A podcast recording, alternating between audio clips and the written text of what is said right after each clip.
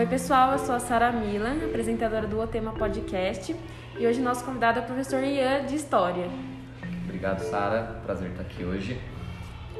Então, professor, primeiramente a gente queria te perguntar quais eram suas expectativas a respeito da CJ ano 2021 e sua opinião sobre o andamento do evento.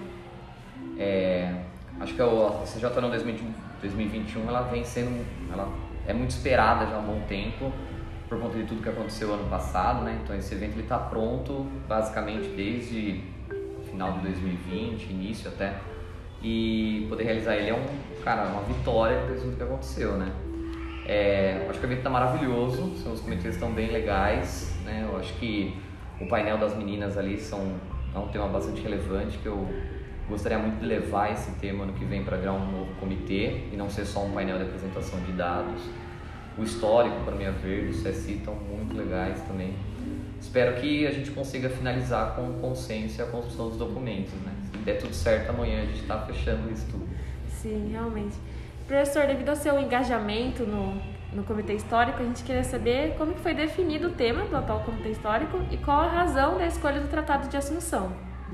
O Comitê Histórico do Tratado de Assunção é um acordo meio que a gente tem, eu e o Murilo, a gente tem um acordo meio paralelo, né? Então sempre, ou eu ou o Murilo, a gente escolhe o tema, na verdade a gente vai alternando, né? E esse tema veio do Murilo, né? O Murilo sugeriu a gente fazer a criação do, do Mercosul por conta né, do contexto da década de 90 e tudo mais.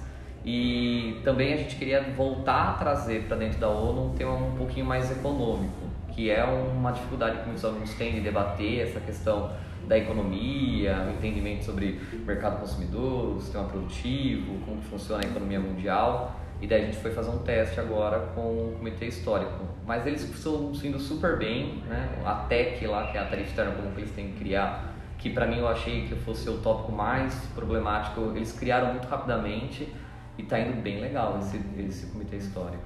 E, né, tendo em vista toda a polêmica em torno dele, qual a sua opinião sobre o andamento do Comitê Histórico?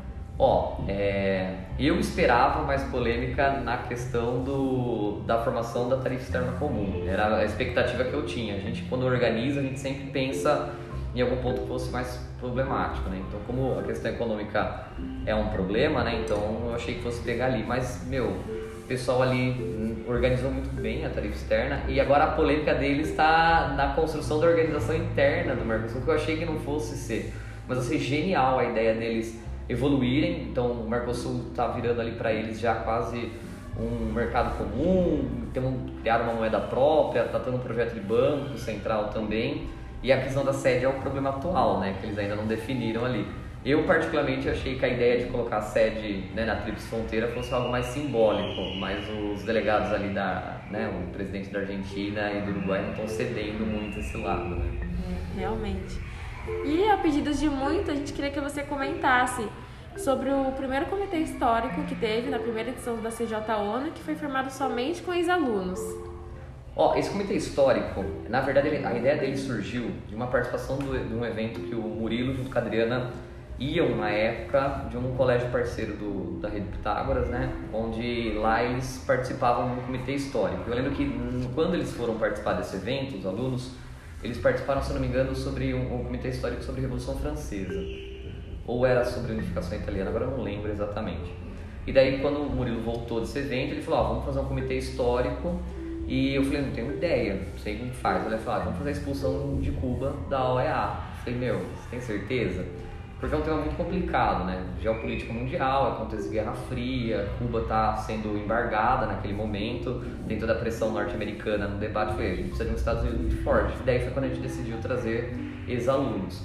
E o comitê em si foi muito interessante, porque os ex-alunos vêm com um preparo maior, é óbvio, né? Então muitos ali caíram para a área de humanas, então eu lembro que, por exemplo, tinha um ex-aluno nosso que foi fazer faculdade de História que acaba, acabou sendo Cuba, né? O Murilo também quis participar no final do evento, dar uma brincada, mas o, o comitê ele foi fantástico assim para decisão para ver os ex-alunos voltando para a escola e os demais alunos da escola vendo como que acontece essa vida pós-escola, né? Pós ensino médio, vida universitária mesmo.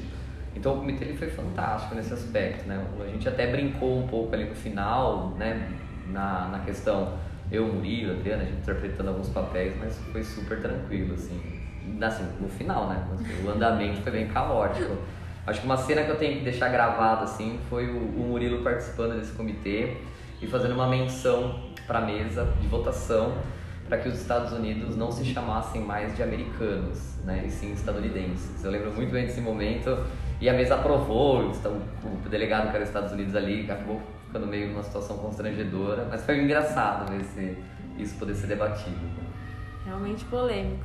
Então, professor, obrigada. A gente queria agradecer a sua presença aqui no nosso podcast e agradecer pela você dar a entrevista. Eu que agradeço a oportunidade, Sara. Muito obrigado. Esse foi o tema de hoje. Eu sou a Sara e fico por aqui.